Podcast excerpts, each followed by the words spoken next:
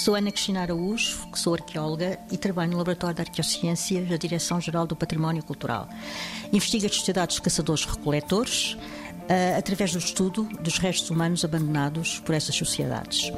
Trabalho sobretudo na tecnologia da pedra, a pedra transformada por necessidade e habilidade uh, do homem, aplicando métodos e instrumentos de análise, saberes próprios da arqueologia. Neste momento trabalho sobre o abrigo do Lagar Velho, que é um abrigo sob rocha localizado no Val do Apedo, que é um vale em canhão. É nesse abrigo que foi documentado há cerca de 25 anos uh, o esqueleto de uma criança que teria morrido no decurso do seu quinto ano de vida. O Lagar Velho apresenta uma longa diacronia de ocupações, a mais antiga eh, data de há 20, 29 mil anos, a mais recente há 24 mil anos.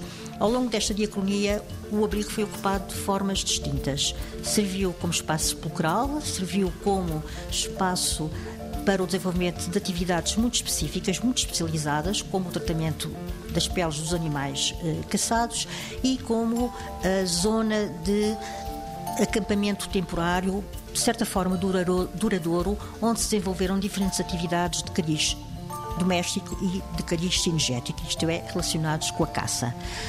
Hoje sabemos, a partir das nossas investigações, que o abrigo do Lugar Velho não serviu apenas como espaço sepulcral há 29 mil anos.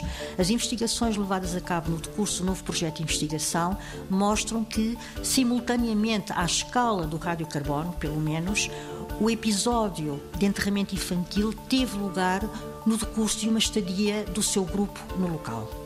90 Segundos de Ciência é uma produção conjunta Antena 1, ITQB e FCSH da Universidade Nova de Lisboa, com o apoio da Fundação para a Ciência e a Tecnologia.